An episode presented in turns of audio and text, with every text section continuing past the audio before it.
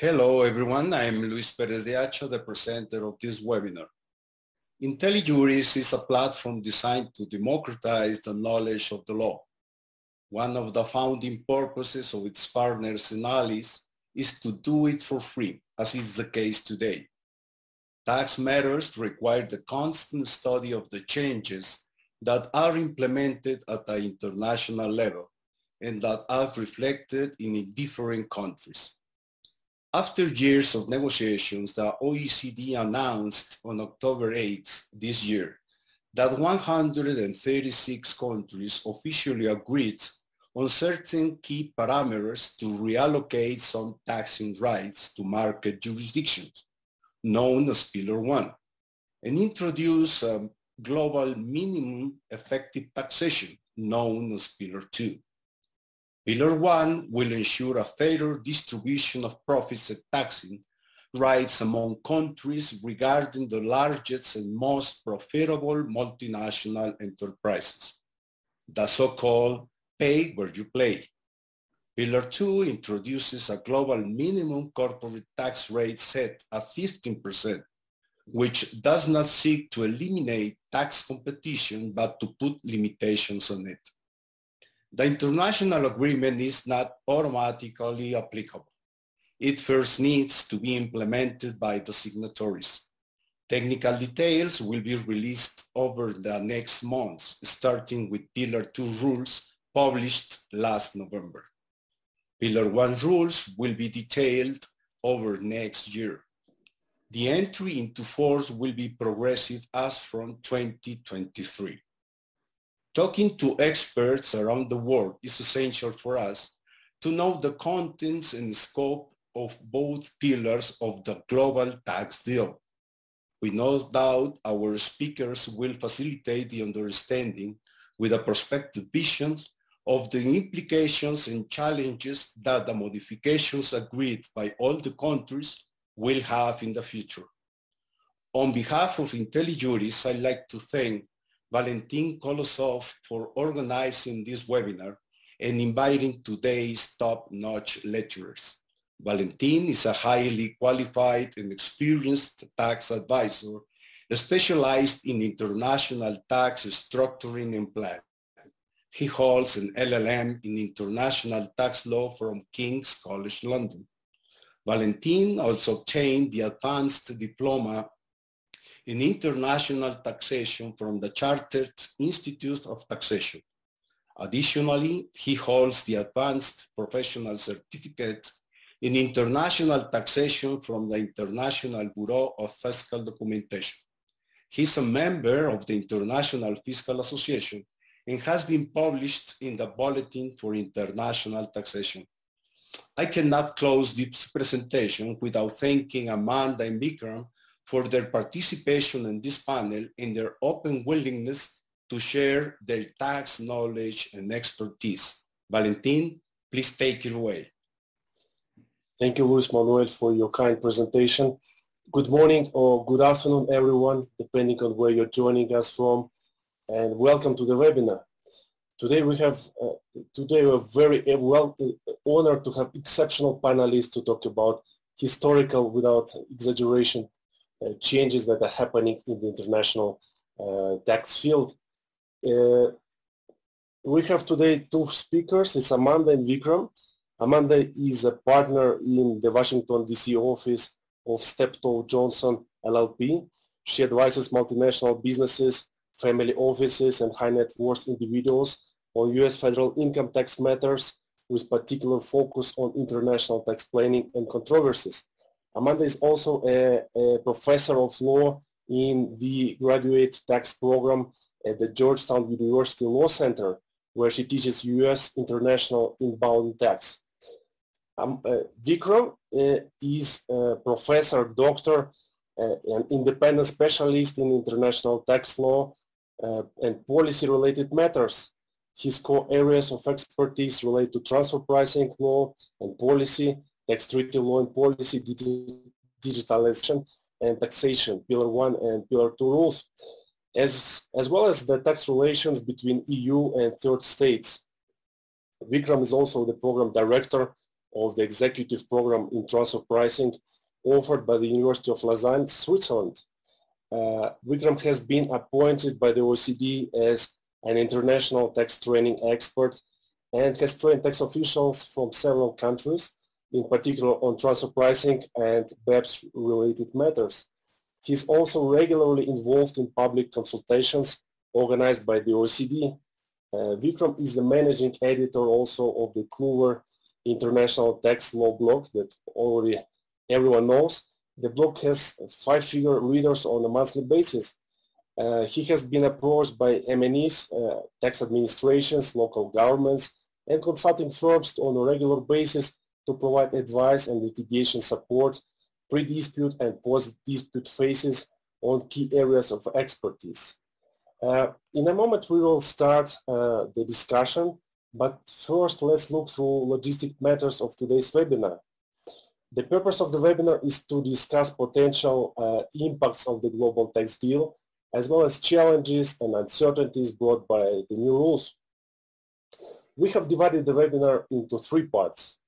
In the first part, our experts will give us an overview of the global tax deal and outline what it means for multinationals.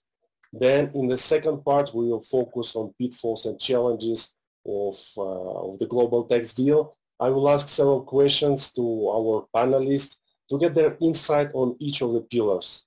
And finally, in the last part, we will talk about uh, regional perspectives. Our experts will share their observations and insights on next steps and, and what is happening in the European Union and the United States. So as you can see, we have a very uh, ambitious agenda to cover. So if you have any questions, please kindly wait until the end of the webinar to ask them. We'll have a Q&A session to address as many questions as the time allows us. And finally, the webinar is being recorded and we will share a link after the session. So with this brief introduction, let's get started with the first part. Well, as you know, digital transformation and globalization of the economy have challenged in many ways the, the functioning, the proper functioning of the international tax system. The global tax deal uh, agreed last July and updated in October uh, aims at addressing two key challenges. The first one is that multinationals employ uh, business models that allow them to generate business profits in market jurisdictions where the customers are in an active and sustained manner without creating any physical presence or having a very limited one. As a result, based on traditional profit allocation rules, uh, very little profits or no are allocated to market jurisdictions where some value is also created remotely and therefore should be recognized and taxed accordingly. The second challenge is that multinationals structure their operations through jurisdictions that impose very little or no tax, uh, which in principle would not pose a problem if uh, the choice of jurisdiction is based on sound commercial factors and uh, genuine business activities are carried out there. Uh, this was actually the, the main message and the main objective of the BEPS project to ensure that uh, business profits are taxed where the economic activities take place and value is created. So uh, the, the, the, purpose of the global uh, tax deal is to resolve this problem so that multinationals pay a fair share of tax wherever they operate or headquartered. And to make it happen, complex and very, uh, very complicated and coordinated actions with most of uh, countries on board are required. And nowadays, these problems have assumed even greater importance due to the COVID crisis and increased public spending on healthcare and uh, recovery of the economy. So in this context, I would like now to ask our experts to give us an overview of the global tax deal and how it is expected to address these problems. Amanda and Vikram, the floor is yours. So Valentin, I think I will, I need to start, right, if I'm not mistaken. And um, I will just share my slides. Just give me a second. So thanks a lot, uh, Valinda, for introducing Amanda and me as well as the topics. Uh, I think you've done it in an excellent manner. Uh, but, you know, just to go get back to the basics and, um, you know, just to, to start right from scratch, uh, the question which Pillar 1 is trying to address is how do you go about allocating more taxing rights and MNE profits to market countries? Because as we all know, with the rise of digitalization, uh, a lot of multinationals, they are moving away from tangibles and they are really focusing on intangibles. Uh, at the same time, you have a lot of multinationals, especially the digital multinationals who are leveraging on the data that they collect from users and basically they sell this data and they make a lot of profits. And you have a lot of multinationals at the same time who can scale uh, massively on the internet. And you know just to give you a few examples one of them is netflix. Uh, so what's happening with digitalization is that uh, a lot of multinationals they can centralize their businesses in one country possibly in a low tax country and they can operate uh, on a remote basis without any physical presence in the market country now, now if under the current international tax system, if there is no physical presence in the market country, then the market country is not permitted to tax the corporate profits of a multinational enterprise. So the entire issue which Pillar 1 is trying to address is how do you go about taxing a global, uh, global multinationals profits in the market country. Now, what we have witnessed, uh, by the way, this question is not something new. You, you know, you have academics discussing this question since the 1990s, especially the US academics. So this is not really something new question that has been raised. But this question has come to the limelight because of the way um, um, public sees um, um, multinationals. And uh, the fact is that as a result of the BEPS project, this was one of uh, one of the unfinished businesses of the BEPS project. So in order to finish it, they had to come up with something. Uh, so what we are seeing right now is, before I get into the Pillar One project, which Valinda you've already described, is that there's been a rise among con- a rise among countries of uh, introducing uh, digital service taxes, unilateral measures in the form of DSTs. So a lot of countries in the world, they have started introducing unilateral measures to tax mostly digital businesses. But these unilateral measures like digital services taxes raise many issues. You know, just to name a couple of them is that they lead to double taxation because, you know, uh, if you pay the tax in the market countries or in the countries where the users are, then it may a creditable tax uh, in the state of residence of the enterprise. That is one issue. Second issue is very important issue is that it's uh, these taxes are gross-based taxes, and uh, they uh, they are not really on the net profits. They're on gross uh, gross income that has been derived by a multinational business. So this trend is being witnessed, and the U.S. has actually reacted in a let's say in um, not such a favorable manner against countries who, who started introducing these digital service taxes. And there have been some trade tensions. And in order to diffuse these trade tensions, the OECDs, you know, started speeding up the work on the Pillar One project. And they came up with this two-prong approach known as the unified approach in which they introduced two amounts. So in the OECD's um, blueprint, there are two amounts that is mentioned. So you have amount A and amount B. Uh, amount A basically is an add-on to the existing international tax system. Now, why do I say an add-on? Now, what does this mean? If you look into the current international tax system, each and every entity of a multinational enterprise, whether it's a separate legal entity or a branch, they're treated as a separate entity for tax purposes. So for example, if you have Netflix, which has a subsidiary, Procter & Gamble, which has a subsidiary in Mexico, this Mexican entity is treated as a separate legal entity and they will file, uh, it will, on whatever profits it makes in Mexico, it will file a corporate income tax uh, in uh, return in Mexico and basically it will be assessed on the profits it generates in Mexico. So each and every entity of a multinational group is treated as a separate entity. But what amount A is doing right now is that it is going beyond the separate entity approach and it's moving towards, or it has moved towards an MNE group approach. uh, where the multinational groups um, consolidated results are taken into account in order to determine the profits that need to be reallocated to the market countries. So what we are going to see in the future is that we will have the existing separate entity system and profits are allocated within the separate entity system based on transfer pricing rules. Uh, on top of this, you will have the new system, this amount A system, which treats the entire multinational enterprise as one single economic unit for tax purposes. At the same time, there was an amount B which was introduced, and this amount B is an amount which stays within the existing transfer pricing separate entity uh, system. Uh, what this basically means is that if you have, let's say, an American multinational, once again, like Procter & Gamble, it is operating with limited with a limited risk distributor in Mexico. In this kind of situation, what amount B basically does is that it will say, okay, the, there's going to be an upfront fixed remuneration for the limited risk distributor, probably 3% of sales. And why an amount B has been proposed is in basically to reduce disputes between taxpayers and tax administrations on how much profit shall be allocated to distribution functions. So this is just a background and let me just explain to you how the amount A system works before and after. I will speak about amount B a bit more later, but let me just explain to you how the amount A system works.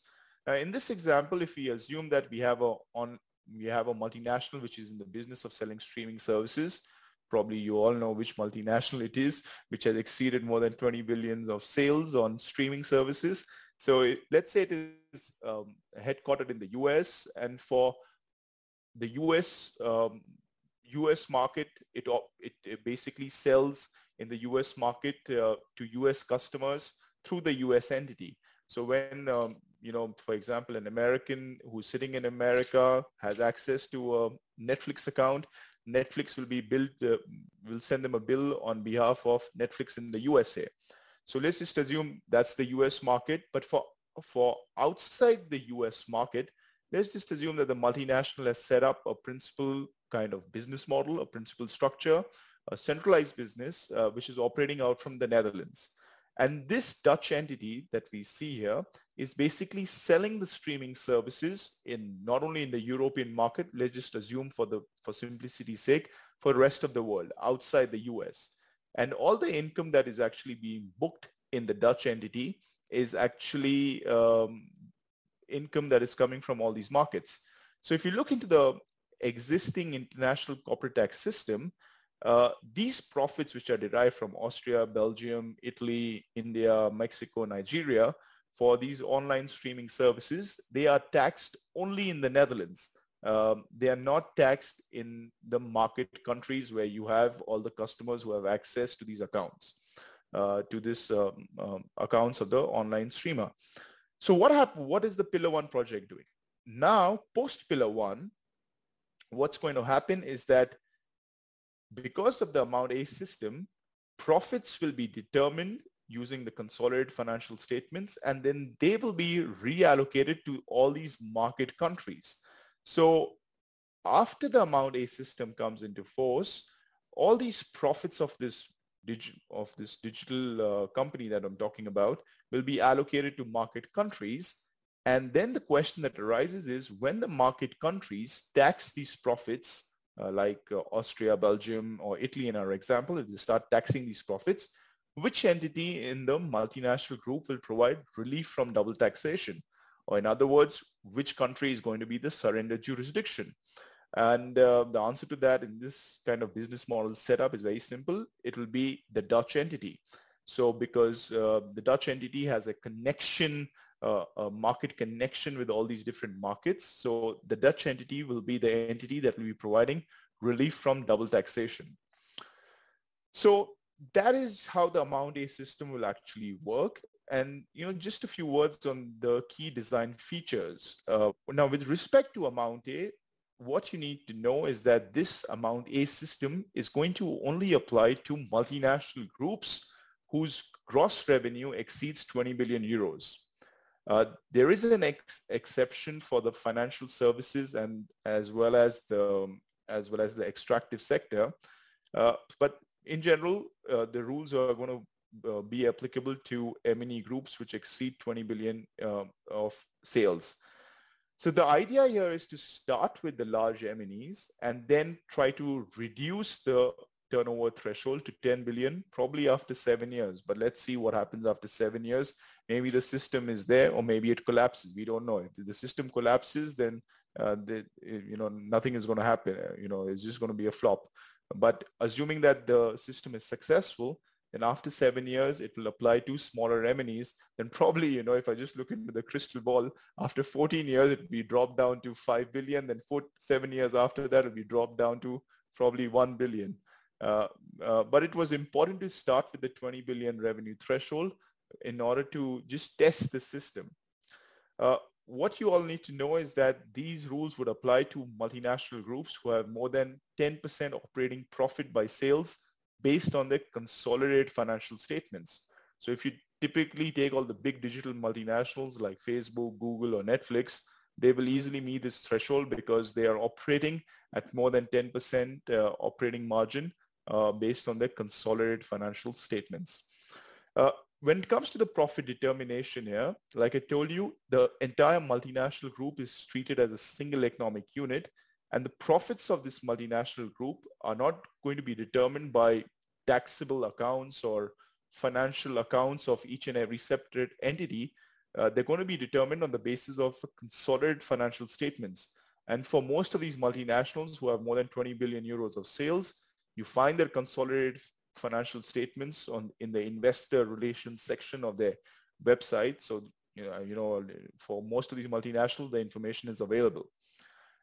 Uh, once you determine the profits that need to be reallocated or you know, profits which, which, which are up for reallocation, then the reallocation exercise will take place. And uh, only what you need to know is that 25% of the residual profit will be reallocated to the market countries. So if you take a digital multinational who's operating on a 30% uh, operating margin, uh, and if you say that 10% is the routine profit, so 20% is going to be the residual profit, and 25% of this 20%, which is basically 4% or 5%, uh, is what is going to be up for reallocation to the market countries. And the reallocation will take uh, place in the market country only if a nexus threshold is surpassed. Now for developed countries, the nexus threshold is uh, determined at 1 million. So you need to have 1 million of sales in order to ensure in that particular market in order that market gets an allocation of the profits. Uh, and in some developing countries, it's uh, around 250K. So if you take some small African countries, uh, that is more relevant for them, the 250K threshold. Uh, one of the sticking points of the proposal right now, which we will come back to a bit later, is uh, to determine which en- which country or which entities in the group will provide relief from double taxation.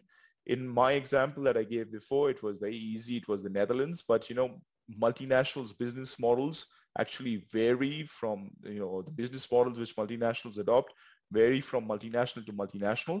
So a very strong, um, so if you really want to excel in this amount A system, you would really need to understand the different business models of multinationals, how transfer pricing rules work, how profit allocation works under the current system in order to really determine which entities within the group need to provide relief from double taxation. Uh, now, there's going to be a big, uh, this entire proposal comes with a big uh, dispute prevention mechanism because of course there are going to be disputes. Uh, but there's a big dispute prevention uh, mechanism that is being built up. Uh, but at the same time, there's also a dispute resolution mechanism that is going to be built up for in-scope taxpayers. And this dispute resolution mechanism is not only applicable for the amount A tax liability, but it is also applicable to existing transfer pricing disputes, whether they relate to Article 9 or Article 7, uh, which, which, deals with permanent establishments.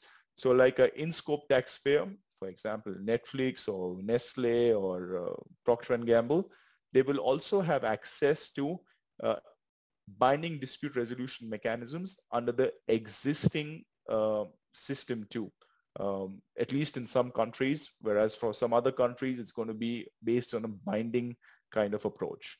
With that, I hand over the floor back to you, Valenta. Sorry. Thank you, Vikram, for such an insightful outline. Uh, please, Amanda, could you please help us with an overview of Pillar 2? Thank you. I would be glad to present on Pillar 2 and thank you very much for the opportunity to present today and also to share the floor with uh, Vikram and that was an excellent presentation on Pillar 1 so thank you very much. And I will also go ahead and share my screen for some slides.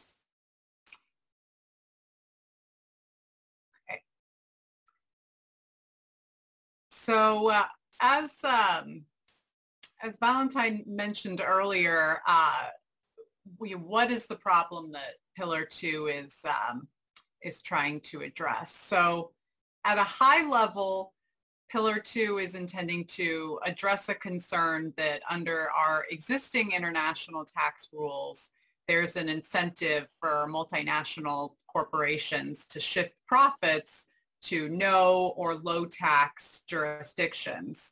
And that related to that, countries have an incentive to lower their tax rates to attract foreign investment uh, in what one might call a, a race to the bottom. So one of the central reasons that income shifting might occur uh, is illustrated um, on the diagram here, um, and we'll talk about that, which is uh, many countries have rules uh, under which income earned in other jurisdictions are exempt from tax. So in this example we have here on the slide, we have a parent corporation, and we'll assume that's in a, a high tax country. It has two subsidiaries, one uh, foreign subsidiary, one in a high tax country and the other in a low tax country. If the parent jurisdiction has a regime under which it doesn't tax profits of the low tax subsidiary, either when those profits are earned or when they're distributed uh, back up to the parent, then there may be an incentive for the other group companies uh, to move profits over to the low tax foreign subsidiary, such as through deductible payments uh, or in some cases uh, a shift of activities. In the United States, where I'm from, uh, we have a, a different system uh, that was uh, most recently modified in significant form in 2017 uh, called the Global Intangible Low Taxed Income or GILTI regime. Uh, and under our regime, uh, the U.S. would tax profits uh, of the low tax subsidiary here, uh, albeit at a lower rate than the U.S. would apply to U.S. income earned by the parent corporation. And we'll talk a little bit more about uh, the GILTI system later and how it compares to what the OECD has proposed with Pillar 2. So at a high level, the goal of Pillar 2 is to make sure that the largest multinational enterprises are subject to a minimum tax rate of 15%. And the way that Pillar 2 would do this is through three different mechanisms, uh, which together are called the Global Anti-Base Erosion or GLOBE system. The first two mechanisms proposed are contemplated to be rules that countries would adopt in their domestic laws. And the third rule uh, is one uh, that is intended to be implemented through tax treaties. And these through rules, which I'll, I'll go through in more detail, are called the income inclusion rule, the undertaxed payment rule, and the subject to tax rule. Uh, and the threshold for applying these rules uh, would generally be 750 million euro in gross revenue uh, and some entities, specifically investment and pension funds, government entities, and nonprofits would be excluded from the rules.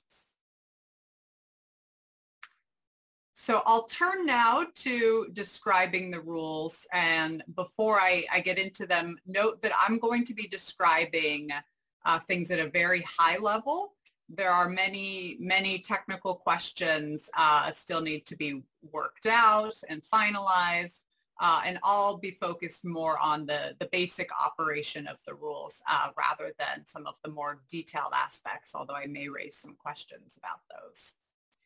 So turning to the first rule, the income inclusion rule or IIR, the basic idea behind this rule is that an ultimate parent company will impose what's called a top-up tax if the income of a controlled subsidiary is taxed at a rate less than 15%. So basically, the ultimate parent will take taxing jurisdiction over income that isn't subject to the 15% tax rate elsewhere.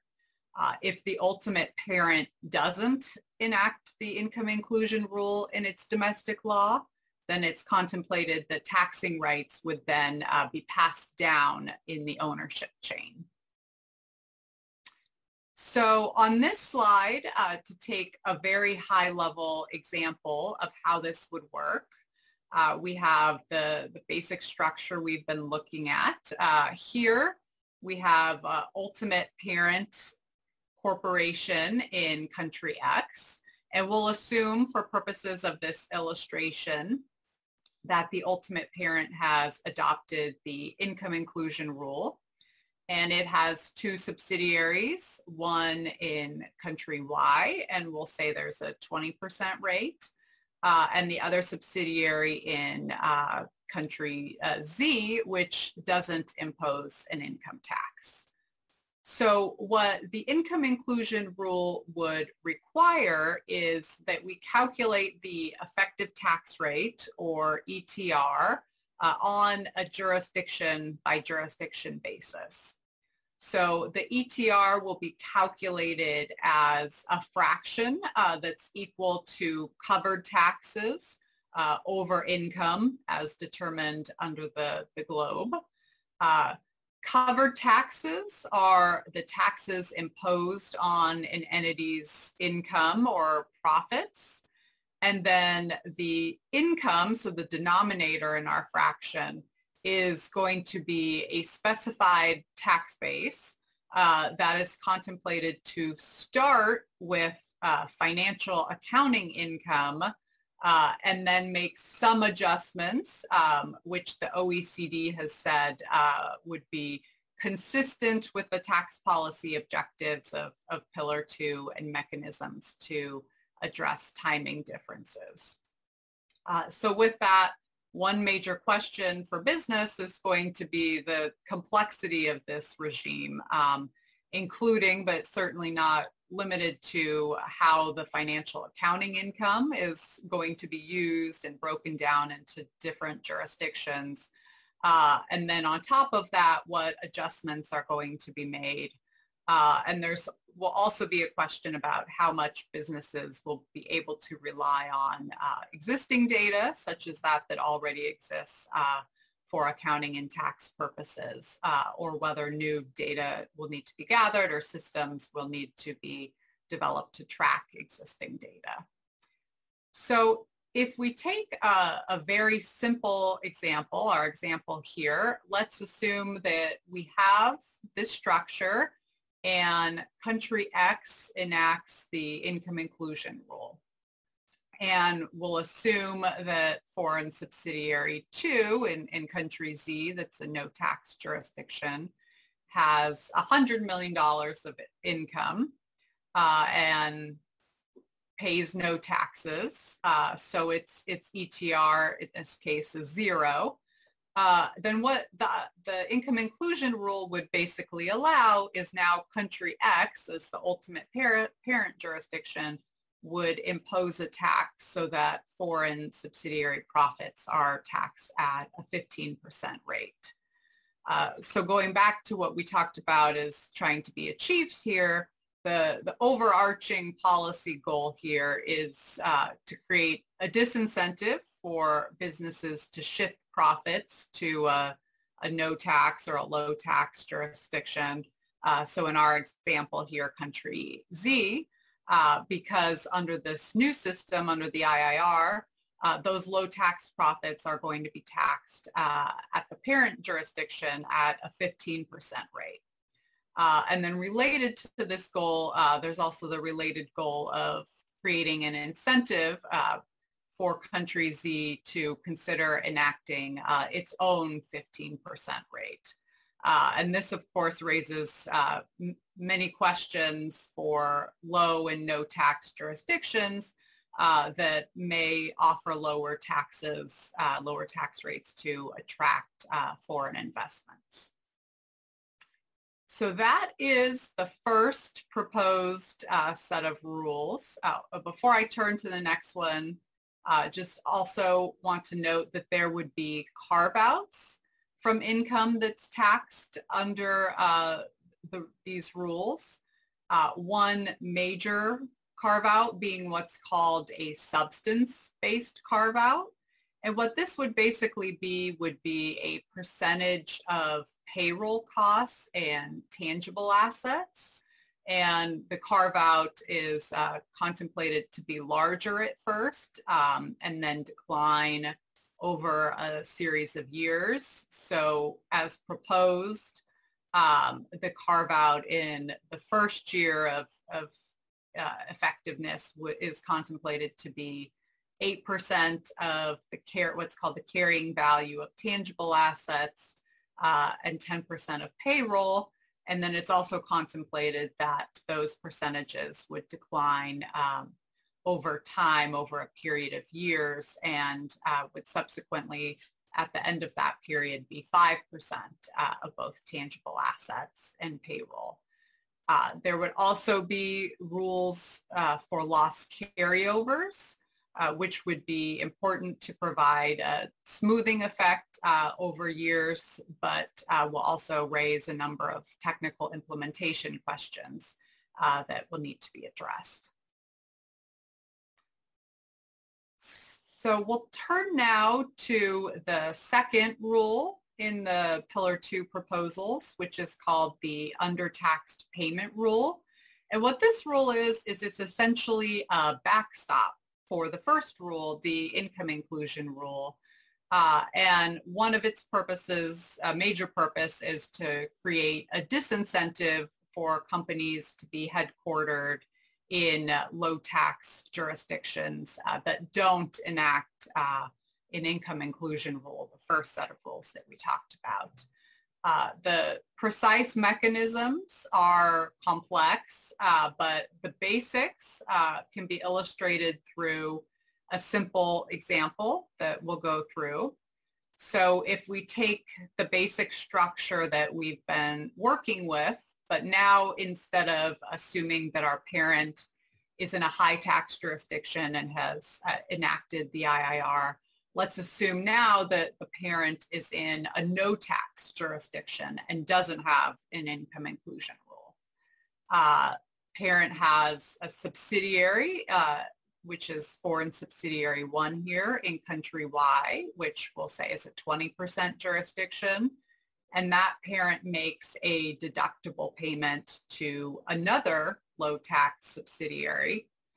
So in this case, what the undertaxed payment rule would essentially do is have country Y, uh, in which uh, foreign subsidiary one is resident, either deny the deduction for the payment that's made uh, to country Z, where foreign subsidiary two is, uh, or essentially allocate a portion of a top-up tax uh, to country Y and allow it to tax that amount. And that again is under a, a rather complex mechanism that we won't get into detail uh, in now. So those are the first two rules uh, contemplated by the Pillar 2 globe. The third rule uh, is called the subject to tax rule and that is contemplated to be enacted through uh, tax treaties. And what this rule would essentially do is allow source jurisdictions uh, to impose uh, limited source taxation on certain related party payments that are taxed below a certain rate.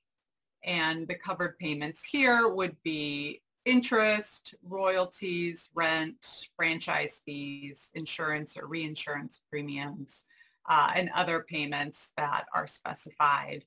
Uh, and the rule at a high level would kick in where a payment is made from one country and the recipient of that payment, uh, the tax on that payment uh, is less than the minimum 9% rate. Um, and again, this would apply in, uh, in a connected party situation, so where these are related parties.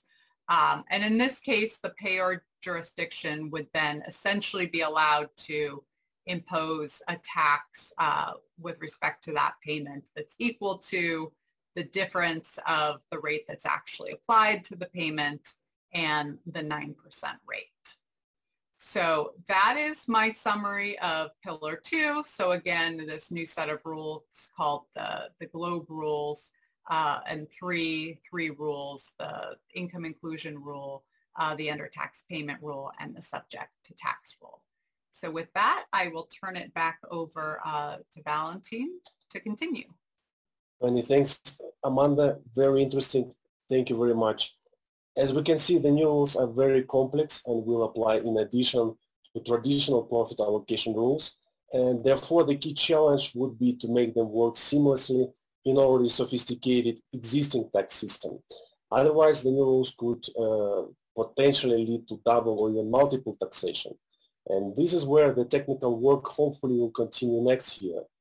Uh, as we can see, the, the scope of the new profit allocation rules is not subject anymore to specific activities. So it seems that amount A could potentially apply to any company, especially in the long run, and not just digital companies or several other types of businesses initially targeted by the OECD policy objectives.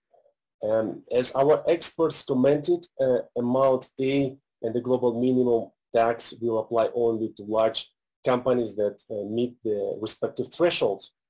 However, it seems that there are a couple of rules within the global tax deal that are sort of st standalone rules with their proper objectives and will apply to any company regardless of its profitability or, or global turnover. It's uh, amount B and the treaty base subject to tax rule. So the bottom line is that multinationals will have to review and put in place where required the proper controls and uh, internal policies to be compliant with new tax obligations.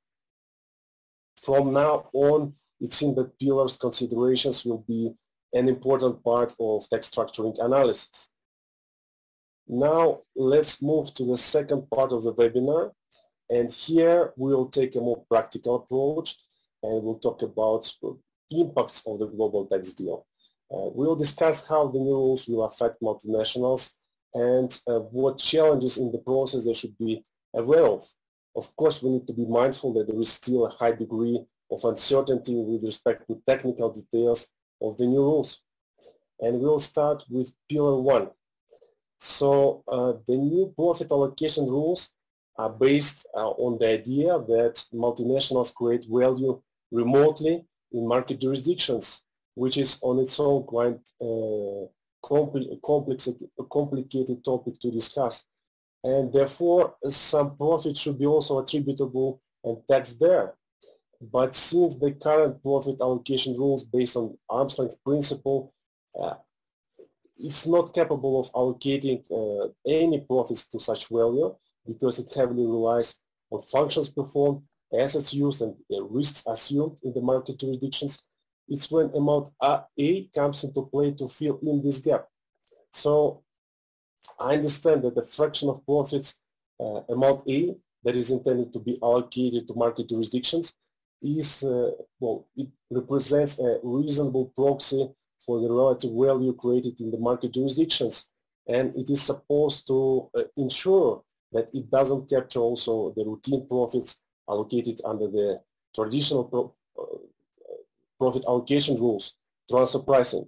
So in other words, it seems that amount A will carve out uh, the value drivers used by the traditional profit allocation system However, it seems that, um, well, it is what it is. Amount is, conceptually speaking, is reallocation of profits already earned by other group entities.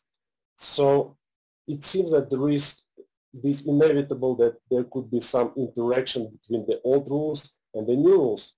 So Vikram, how do you think the new rules will interact with the, the existing transfer pricing and profit allocation rules? Thank, thank you, Valenta, for that question. And um, this is uh, where, I, you know, before I start, I would just like to tell Amanda in your presentation was really nice and you put across the you know the most complicated i think among pillar one and pillar two. Pillar two is much more complicated than pillar one. Uh, pillar one has its complexities but pillar two is much more complicated and i think you explain the rules in a very easy manner and that's really appreciated too. Uh, so you know how you know coming back to the pillar one debate uh, so how do these pillar one rules actually interact with transfer pricing rules and uh, you know what could be the challenges going forward and you know, I would just like to illustrate this with a multinational, which is basically selling, um, you know, physical goods. Uh, because here, I think the biggest issues arise in these kind of business models uh, where multinationals are selling goods. So if you take companies like Procter and Gamble, Johnson and Johnson, Nestle, or even um, BMW and so on, uh, these companies which will be in scope and which actually sell physical products, physical goods. So, you know, just to give you an example, if you start with a simple example of before pillar one and after pillar one, so we can just assume here we have a US parent and the US parent has a principal structure operating out of Switzerland for the outside the US market. Because like I mentioned to you, typically for US sales, that is typically done through a US entity and uh, it's booked locally. But for the outside the EU market, uh, or outside the US market, I'm sorry, um, you know, let's just assume there's a principal kind of structure that is set up. Um, the parent has licensed all its intangibles uh, to the principal and the principal basically pays an arm's length royalty to the parent and the principal uses a lot of toll manufacturers, contract manufacturers to produce the products and then it sells in different markets outside the US. And let's just assume it sells in the Indian market on a remote basis. So under the current system, no P in India, no taxation in India. Uh, let's just assume in the German market, it sells through a limited risk distributor and the limited risk distributor is booking an arm's length return of 2% on sales. And uh, now let's just assume in the French market that this company, the principal is selling through a full-fledged distributor and this full-fledged uh, distributor, after paying out royalties to the principal, which was uh, on sub-license, is booking a profit of a return on sales of uh, 10% post royalty. So all these all these rules they are according to the arm's length standard right now. Uh, so so what happens after the pillar one project comes into effect? Now after the pillar one project comes into effect, uh, there would be an amount A allocation in India um, because um, you know we assume that all the threshold tests are met, so there would be an amount A allocation in India because that's where the sales actually take place. So there would be an amount A allocation in India. For Germany, what is relevant is amount A and B because um, uh, amount A will allocate the MNE group's global profits back to Germany based on the sales made in Germany but amount B is also relevant here to fix the remuneration of the limited risk distributor, which could be a separate legal company. And uh, probably amount B would here say, um, which is actually amount B stays within the transfer pricing system. And it's mostly, in my opinion, I think it's going to act like a safe harbor. And it will say that the, um, it will actually say that the, the limited risk distributors uh, remuneration is going to be a return on sale of two or 3%. And if uh, that kind of remuneration is booked by the limited risk distributor, so under the current international tax system, there will not be any more litigation with respect to the limited risk distributor. It's some, somehow something quite similar to the low value added services discussion that has already taken place. And if you look at chapter seven of the OECD transfer pricing guidelines, the markup that has been agreed on low value added services is cost plus 5%. But here for limited risk distributors, uh, it probably will be two or 3% on sales. And if the multinational enterprise complies with it, then probably there will be no disputes. Interestingly, for the French entity, because oh, you need to understand this, uh, Pillar 1 project reallocates residual profits of the multinational enterprise back to the market countries. Uh, but what happens in this, in the French market is that you have a full-fledged entity which is booking already quite a lot of substantial profits uh, post royalties. And these substantial profits that are being booked in the French market could somehow have an overlap with the amount A allocation. So residual profits are already being booked or entrepreneurial profits are being booked in the French market. And then amount A system also is going to reallocate something back to France. Well, in this kind of system, in this kind of example, there could be an overlap between amount A and the existing profit allocation rules. Now, how do you solve this overlap? And this is where a marketing and distribution safe harbor is being contemplated uh, in the Pillar 1 project.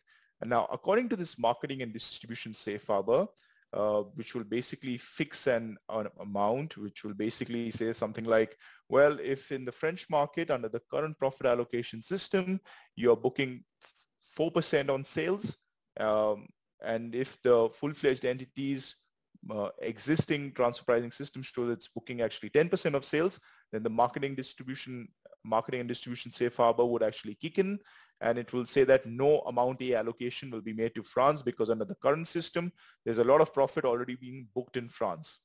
But you can imagine a situation where you have the full-fledged entity, probably let's say it's loss-making, and then there's an amount A allocation. So under the current system, it is loss-making, but on the new system, there could be, uh, on a group basis, it could be profitable. So there could be an allocation in France. And in this kind of situation, the amount A will need to be paid in France.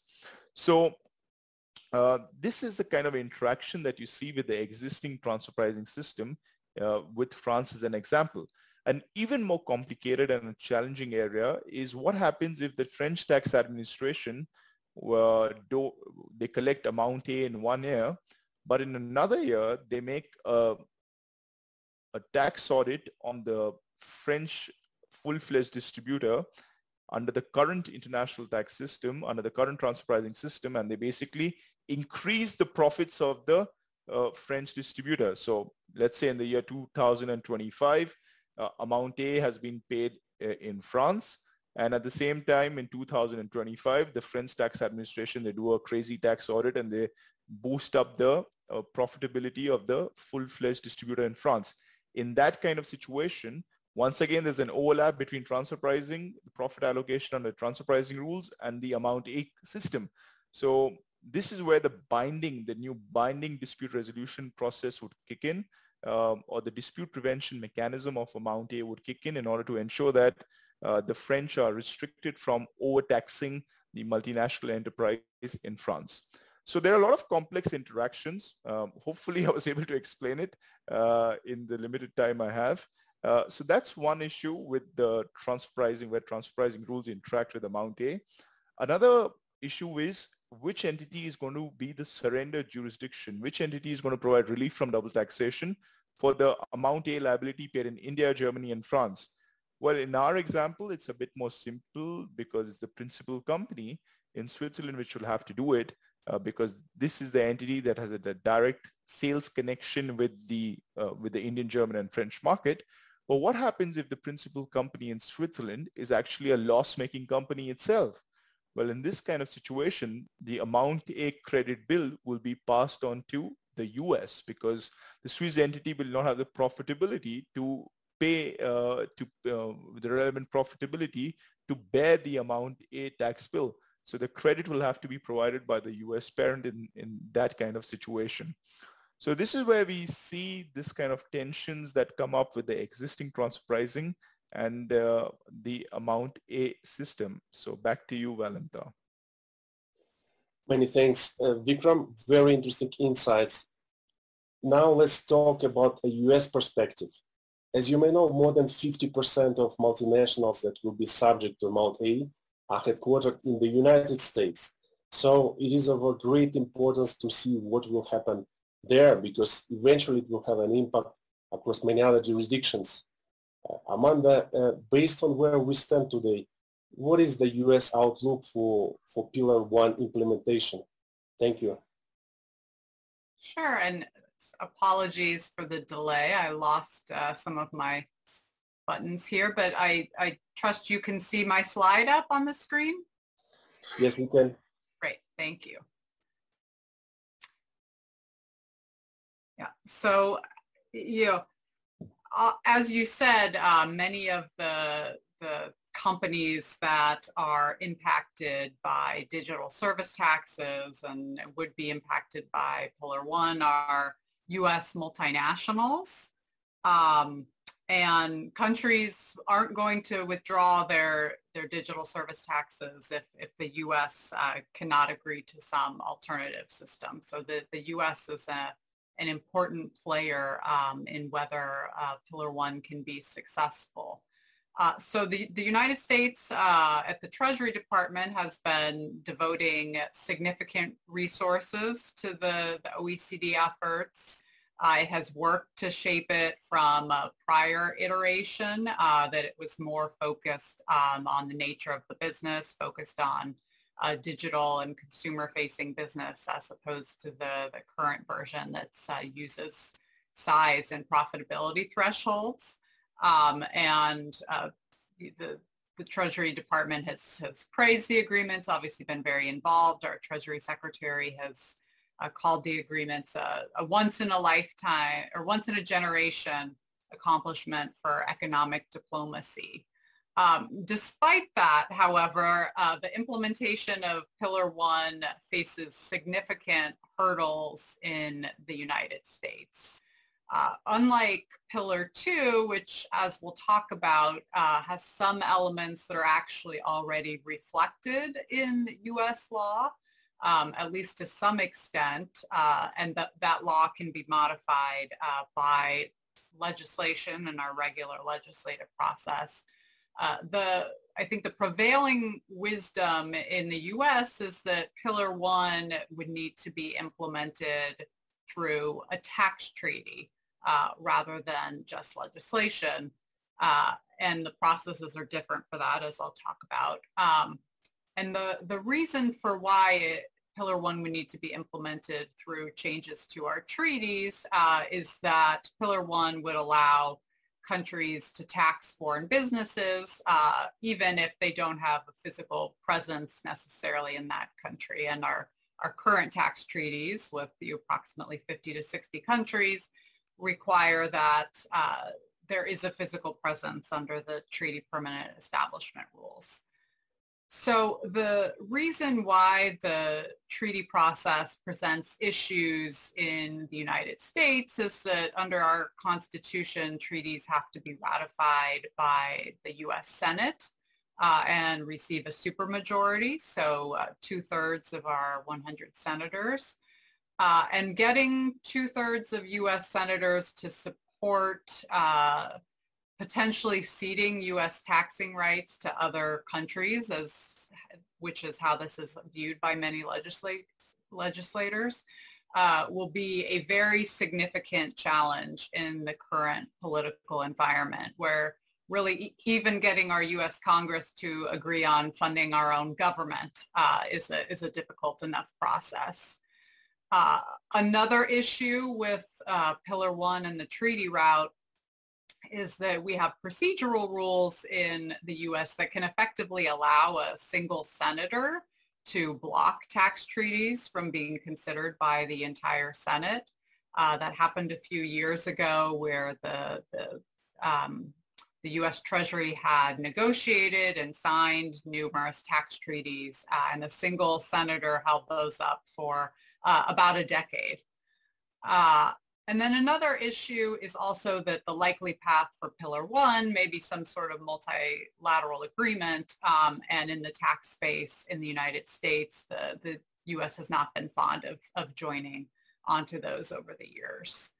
Uh, some have proposed alternative paths to implementation of Pillar 1, um, including uh, what people have called a congressional executive agreement uh, that theoretically would require passages by both houses of our Congress, uh, but would not require a, a supermajority, uh, so could potentially remove some of the hurdles. Um, however, that would present significant constitutional questions uh, and would really upend many years of legal and process related precedent in the United States. And then, of course, all of this raises major issues about the ultimate success of, of Pillar One if the United States uh, doesn't implement it. Um, and the question is, well, you know, why would countries that have enacted DSTs get rid of those uh, when the United States is not agreeing to give them rights to tax under Pillar One? Uh, just one final thing that I'll note is that one might initially think that uh, many of the largest U.S. companies would be imposed to, opposed to Pillar One uh, because um, they're you know, of the p- potential targets of this and are you, uh, subject to it and subject to DSTs in many cases and would be subject to Pillar One in many cases. Many of them are actually urging the U.S. Congress to reach some solution. And the reason for that is because the alternative for them is, is multiple taxation, to have a completely uncoordinated regime where there's multiple DSTs in many different countries, and there's no real agreement on how uh, income should be allocated to various countries.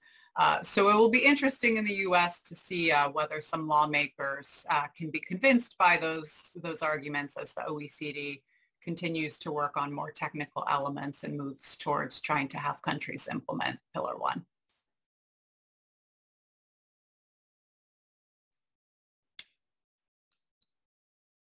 Thank you, Amanda. Very interesting, much appreciated. All right, now let's turn to Pillar 2. As we already know, the global minimum tax uh, essentially uh, are domestic rules Therefore, they will be implemented by way of changes to domestic law based on model legislation to be uh, developed for this purpose.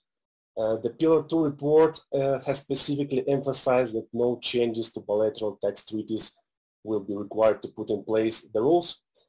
Of course, countries may join a multilateral convention, uh, but only to facilitate the introduction of the rules in a legally binding and, and coordinated manner as well as to confirm the compatibility of the rules with the existing double tax treaties. So based on where we stand today, it seems that uh, double tax treaties will not pose obstacles to the application of uh, minimum tax, uh, global minimum tax. That said, Vikram, I know that you have deep dived into this topic. So could you please share with us your thoughts on whether Pillar 2 could indeed be implemented without changing double tax treaties? Sorry, uh, thank you, Valenta, for that question. Um, uh, sorry, I was on mute. Uh, and let me just give you a view on this question from uh, out, you know, the perspective from outside the U.S. Because under the U.S. system, you can actually override your treaties by following this later in time doctrine. Plus, in the U.S. treaty policy space, uh, the U.S. has something known as a saving clause in its uh, in all, almost all of its tax treaties. So the conflicts with U.S. tax treaties are negated to a great extent. To the extent you uh, can can um, bring out some new arguments that the Article 9.1 should figure in the exception list of the saving clause, but that's a very technical thing.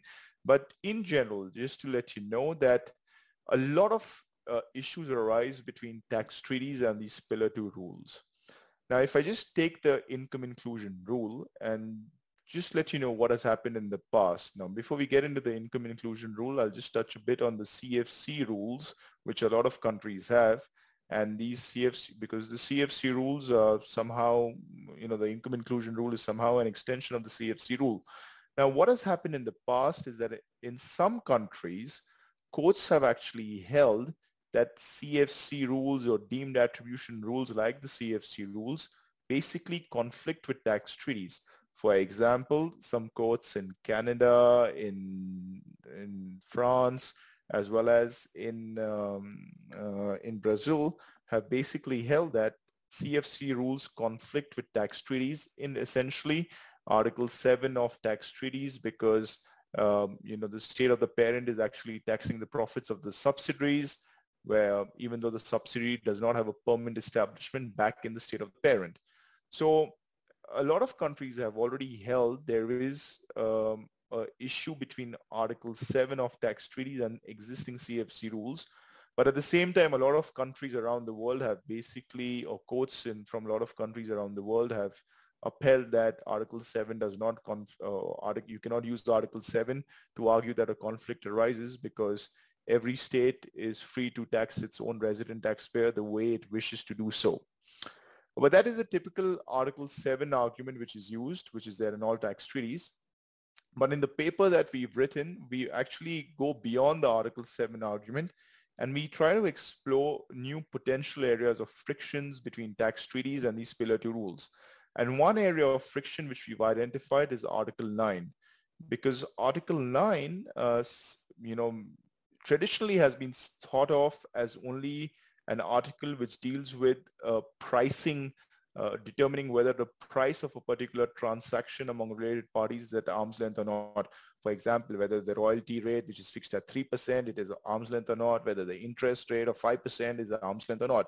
But if you look at into Article 9 and its historical development, you would come up, uh, you know, you, there are strong arguments which can be made that Article 9 can actually act as a limitation to income allocation rules or deemed of deemed income allocation rules or formulary rules.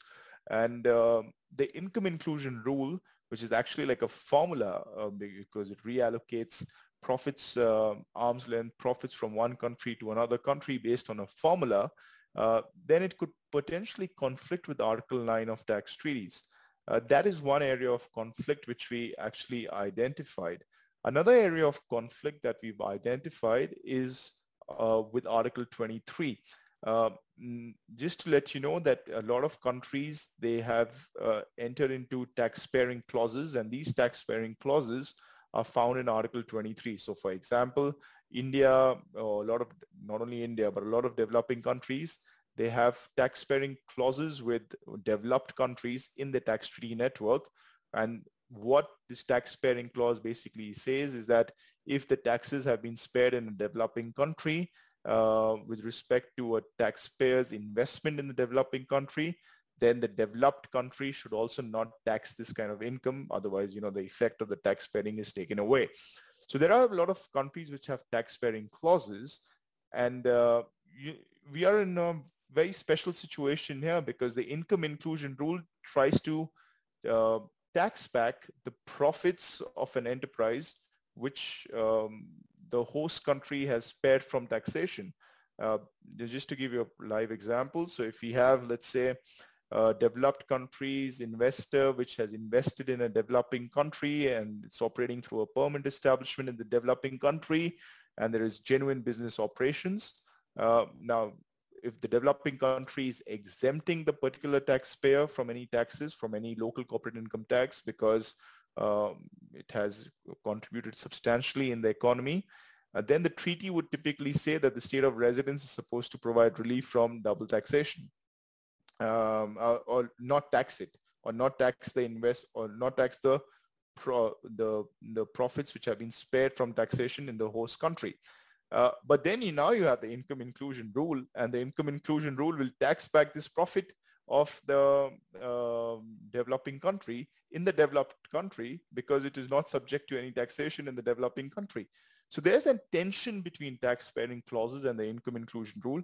Already there was a tension with CFC rules and tax sparing clauses, but the same tension applies to income inclusion rule. So there could be a potential conflict. And the OECD in its 1998 report, they clearly said that there is a conflict. So the OECD in 1998 recognizes that there is a conflict uh, between tax-sparing clauses and CFC rules. Uh, so right now, based on that simple logic, income inclusion rules could also conflict with these tax-sparing clauses of tax treaties. So this is with respect to the income inclusion rule. And then you have this under-tax payment rule, which Amanda explained in a very well manner. Uh, there could be some tension between these under-tax payment rules and Article 9 too, because uh, Article 9 applies for transactions among related parties. The UTPR also applies, or the entire GloBE rules, they apply only for transactions among related parties. So one may argue that these UTPR rules will also come within the scope of Article 9 because they apply among related parties.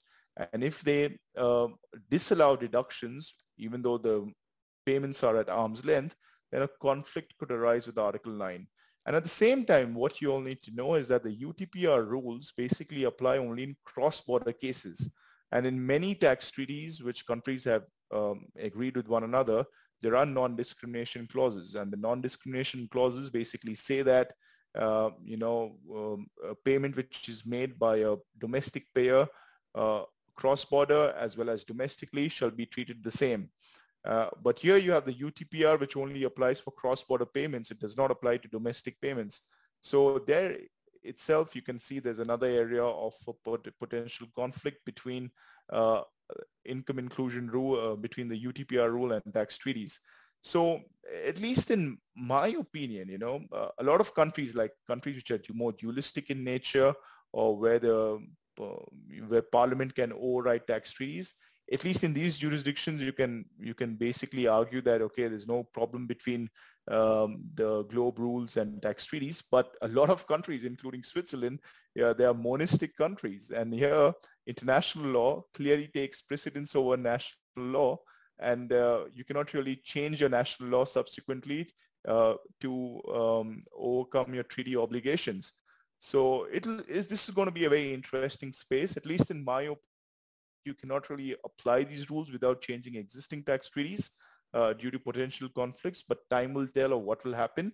But I just want to let you know is that in the Pillar 1 space, in the Pillar 1 space, the OECD has clearly said that, uh, you know, if a country wants to implement Pillar 1 in its national law, which they will have to do in the national law, uh, they cannot just do it without changing tax treaties because conflicts will arise between uh, national law implementation of Pillar 1 because formulary apportionment and tax treaties which contain the arm's length principle, which is found in Article 7 and Article 9 of tax treaties. So in this new multilateral convention that is being contemplated to implement Pillar 1, uh, some superseding clauses are being proposed which will regulate the conflict between domestic law implementation of Pillar 1 and tax treaties.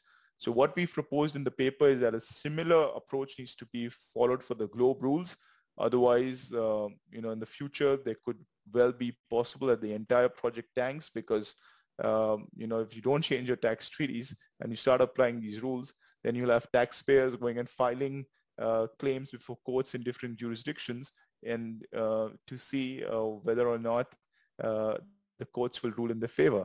Uh, so this is a very interesting area to um, to actually um, witness and see what's going to happen in the future. So with that, back to you, uh, Valentin.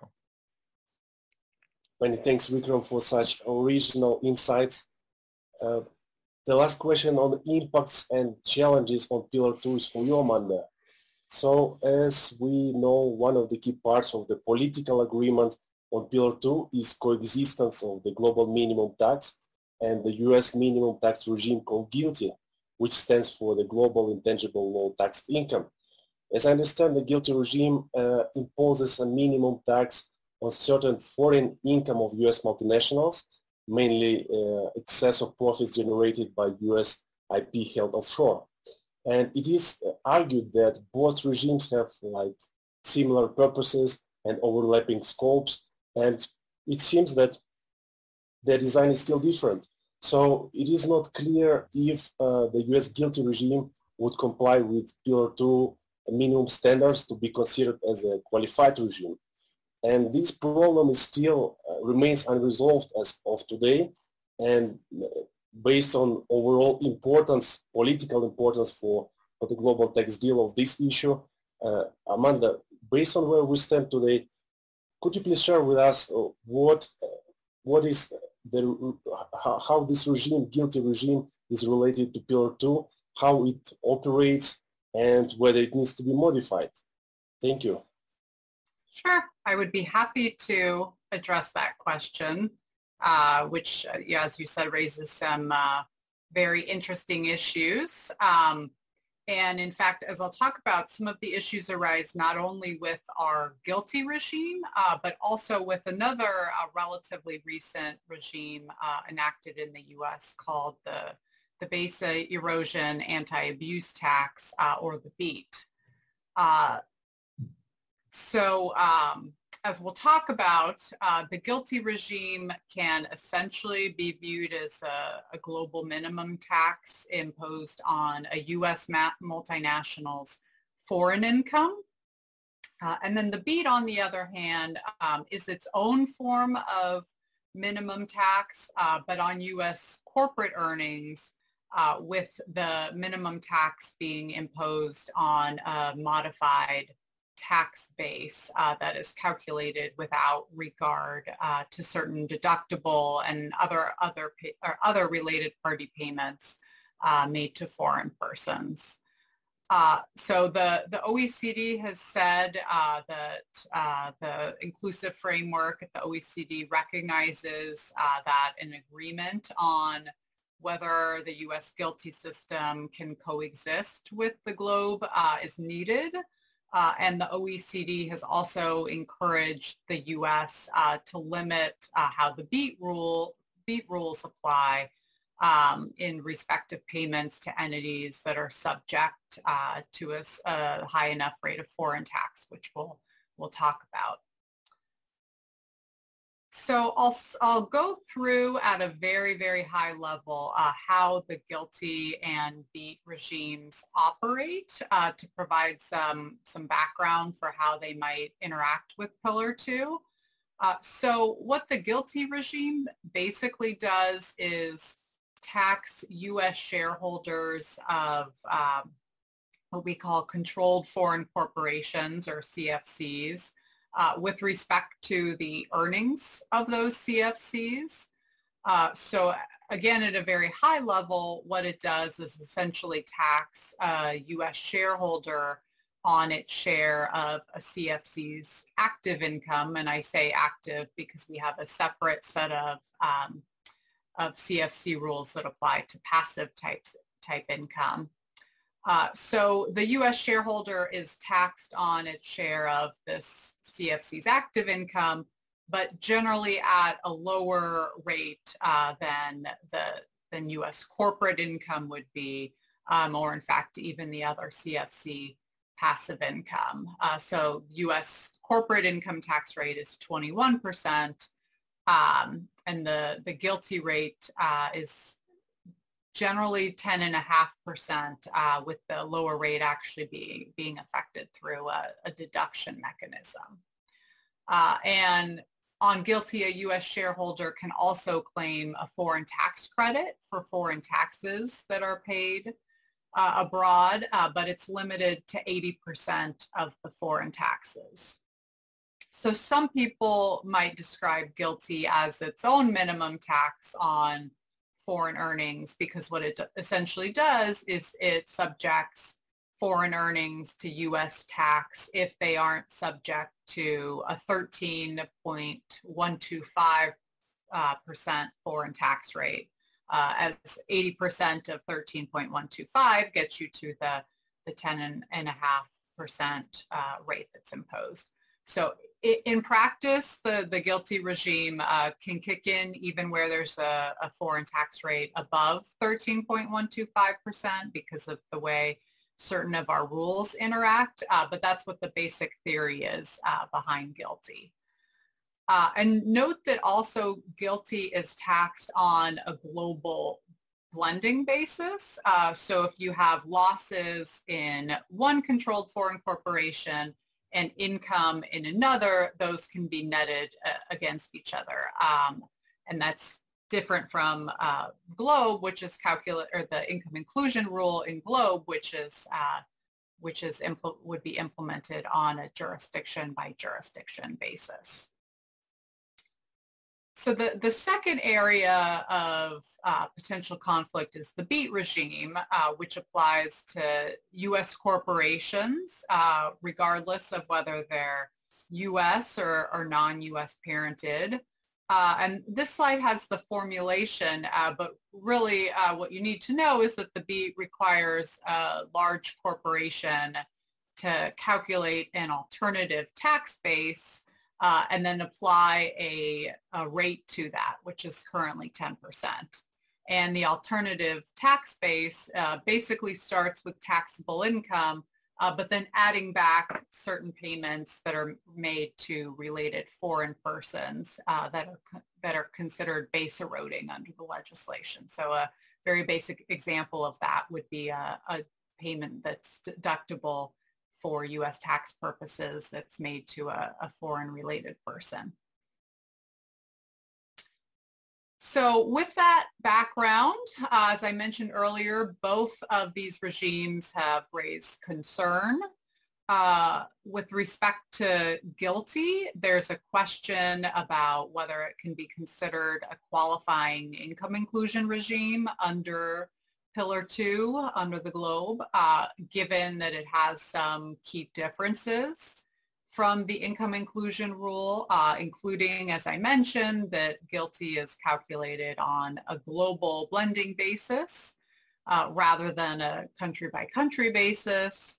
Uh, the GILTI rate uh, is lower than 15%, uh, and that the GILTI regime also has a, a substance carve out uh, that is also slightly different from um, from the GloBE and that GILTI only looks to uh, 10% of tangible asset basis and, and not payroll.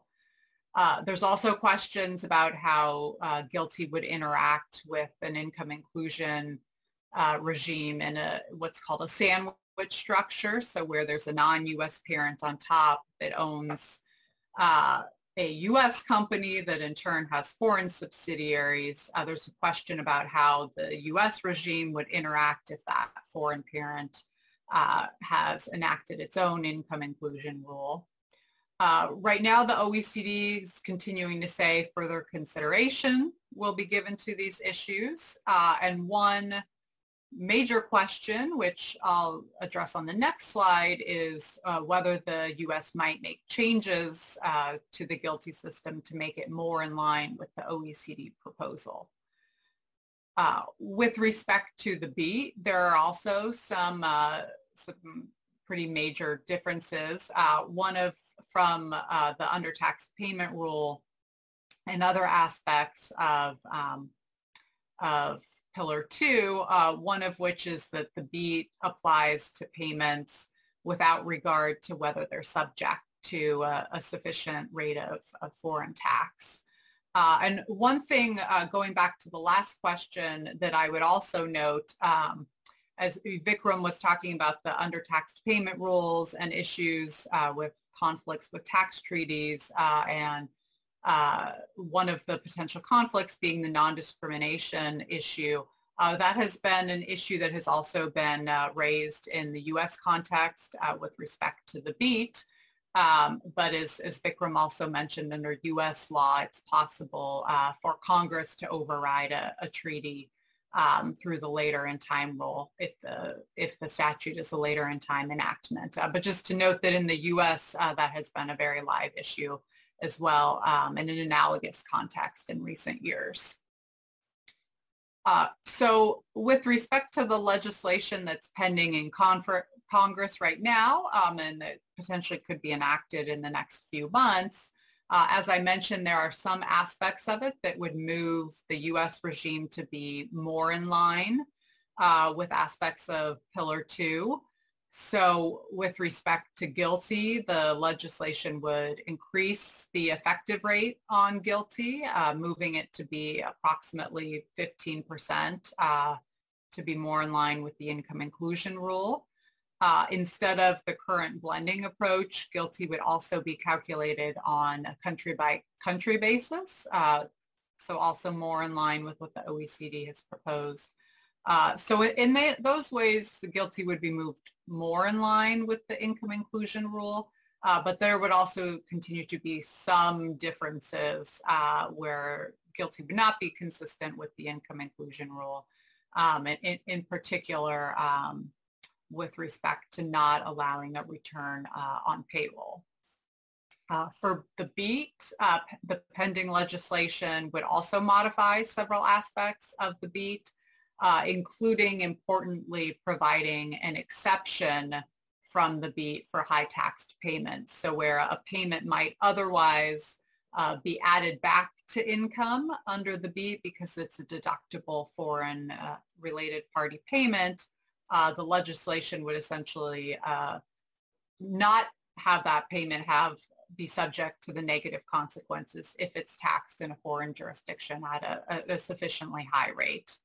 Uh, so clearly one question on all of this is uh, whether this legislation will be passed and then whether it's sufficient to um, address the OECD's concerns about the potential conflicts between the regimes. Uh, and then if the U.S. legislation is not passed, uh, then we'll continue to have the question about uh, whether the OECD will view um, GILTI as an acceptable regime and, you know, similar enough to the proposed income inclusion rule um, and whether the OECD can also find a way to, to live with the BEAT in its uh, current form. So with that, I will hand it back. Many thanks, Amanda. Very interesting indeed. We are a bit short on time, so now let's move to our final part and talk about regional perspectives. Uh, Amanda and Vikram, could you please uh, share with us your observations on the next steps and, and, and the process in the European Union and the United States? And this time we'll start with you, Amanda. Thanks. Great. Thank you. So um, I have I've addressed a lot of the issues with respect to the the view from the United States, um, but perhaps I'll start here uh, with the OECD's target process, um, and then Vic, Vikram can add his insight to this.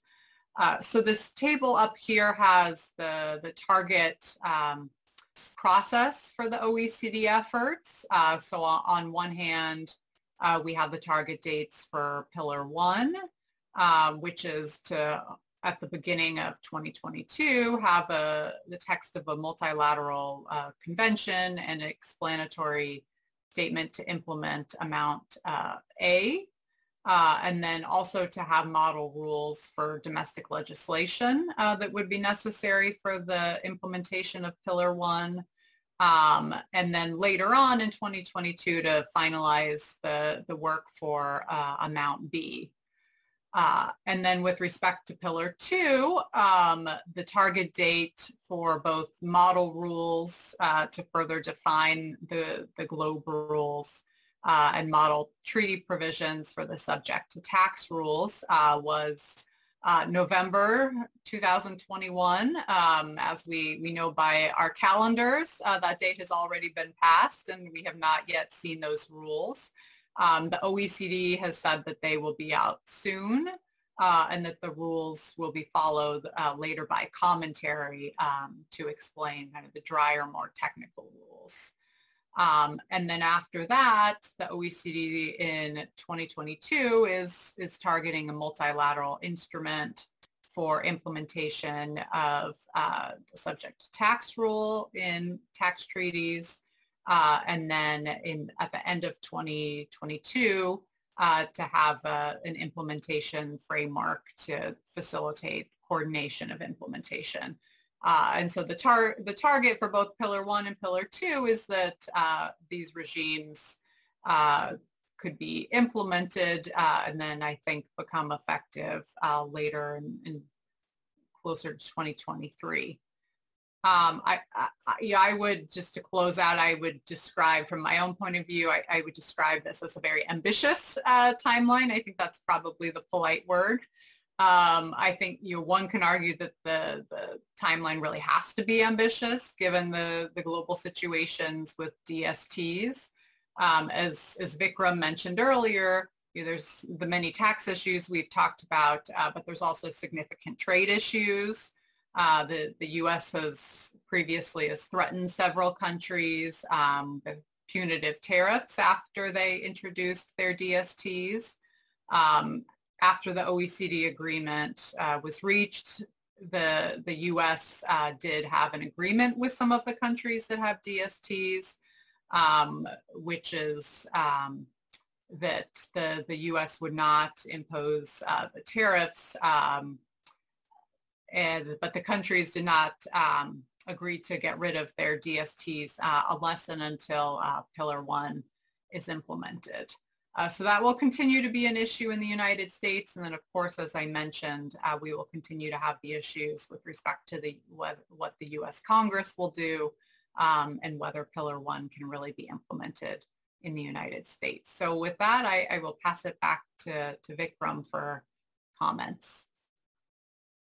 Well, uh, I, I, will not use slides anymore, but uh, just to know on the pillar, let me just start with pillar two because I think uh, the Pillar 2 project has somehow, um, you know, there was like this, you, know, since childhood, we've been hearing the story of the tortoise and the and the hare. And uh, initially you had the, uh, the hare being Pillar 1 and the tortoise was Pillar 2, but now it's it's reversed. it's uh, it's uh, the Pillar, Pillar 2 project, which is gaining more, more momentum around the world as compared to Pillar 1. So let me start with Pillar 2 because, you know, even if you think about it, all the politicians, they actually speak only about the global minimum tax.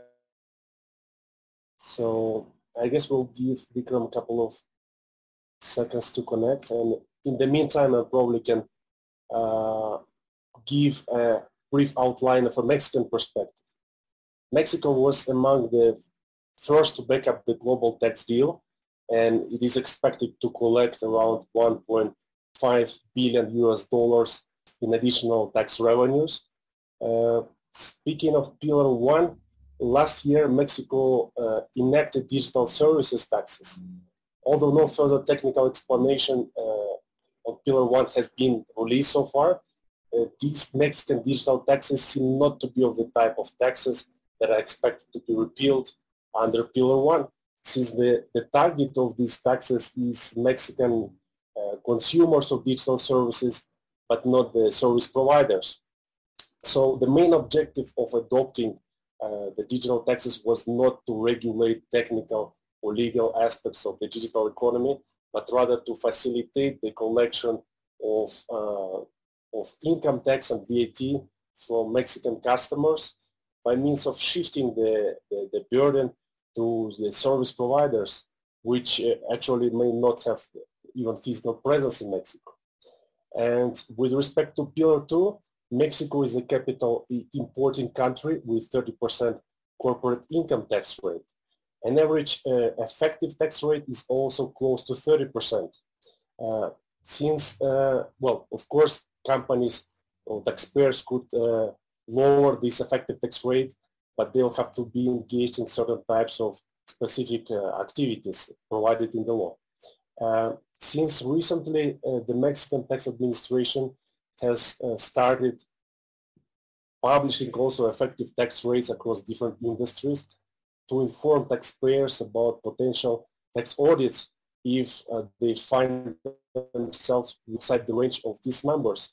However, these uh, effective, uh, and I would say that they're very low, this effective tax rate should not be considered or taken as a reference for purposes of Pillar 2 because uh, they are calculating differently as a ratio of income tax expenses to revenue as opposed to profits uh, based on the Pillar 2.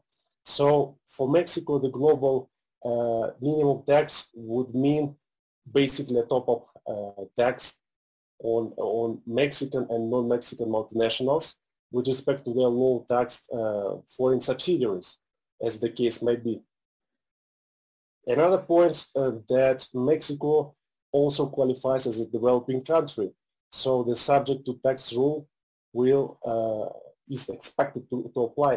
However, its applicability in Mexico uh, will be limited because first, uh, the rule will apply only to payments made to jurisdictions that have double tax treaties in place with Mexico.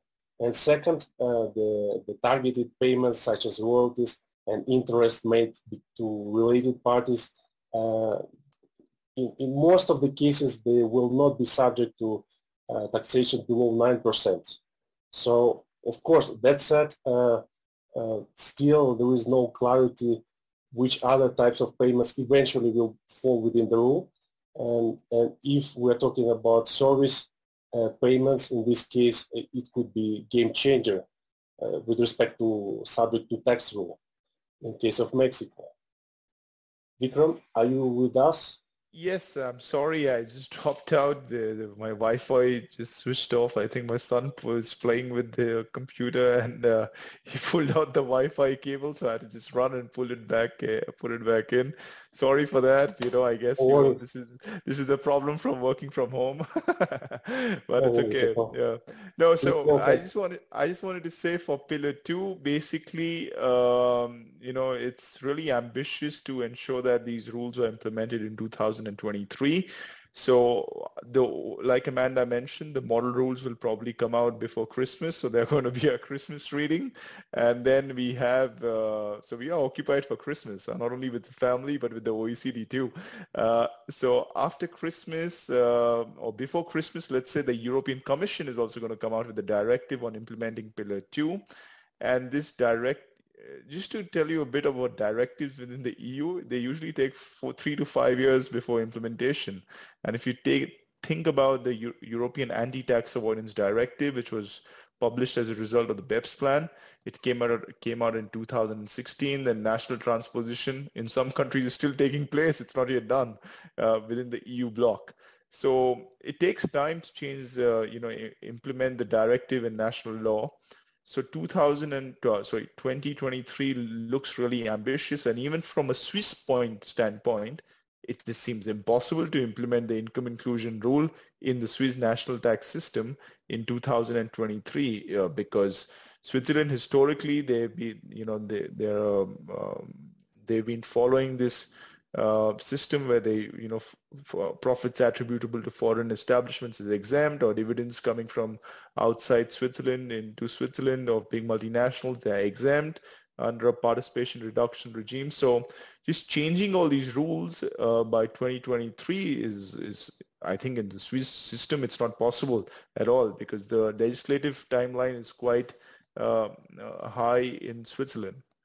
So 2023 for pillar two is really wishful thinking. Probably 2025 or 2024 would be more realistic, I would say. Um, that's on pillar two. On pillar one, the one of the big questions is whether European Union will issue a directive or not on pillar one. Uh, because you know, in the at the end of the day, if all the European countries are joining the uh, OECD Pillar One multilateral convention, then what is the use of an EU directive? It doesn't make any sense because all the OECD countries will have to, which are also the European countries, will have to implement it in their national law as well as uh, be a part of the multilateral convention. Now, initially, the Commission did mention there will be a directive on Pillar 1, but I guess now they are really rethinking whether it makes sense or not to have it. Uh, um, they, it could make some sense when they have some Pillar 1 has uh, some disputes under the current framework. Um, uh, uh, has some kind of interaction with transfer pricing disputes under the current framework. So uh, possibly to regulate these dispute, um, um, the relation between the EU dispute resolution directive and the Amount-A system, uh, you know, this is something which can be in the Pillar 1 directive, but the substantive rules are basically what the OECD is introducing. So um, you know, it doesn't really make sense to just replicate that in the EU system. Uh, but once again, it's wishful thinking for, you know, it's good uh, all the countries will sign the multilateral convention, but national implementation of this will take, of, you know, it's, it's challenging in 2023. Let's put it across like that. So probably it has to be extended. And we are already seeing this uh, for example, in 2013, they started the BEPS project. In 2015, they delivered the pillar, uh, uh, the Action One report. And now we are in 2022. We are talking uh, almost in 2022, six years later. We are still talking about uh, digital taxation.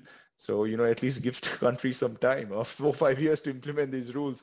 Otherwise, it's just, it's going to take some time. So that's, I will stop here. Many thanks, Vikram. Uh, we are almost out of time. Actually, we are out of time. Uh, so let's quickly move on the Q&A session. We have several questions that have been submitted by the audience, but unfortunately we have just time for one question uh, from Yvonne. Uh, and I guess it's for you, Vikram. So the question is whether binding dispute resolution would mean that multinational subject to Pillar 1 uh, will have their transfer pricing free from further inquiries or not? No, no, no. That's not the idea here. So I think uh, litigation will keep continuing under uh, the transfer pricing system. But let me explain what the idea here is. So if you just take a big multinational like Procter and Gamble and, you know, two situations. One situation, Procter and Gamble has a subsidiary in Switzerland. And another example is Procter and Gamble has a subsidiary, let's say in India. Okay. Uh, it's a US based multinational.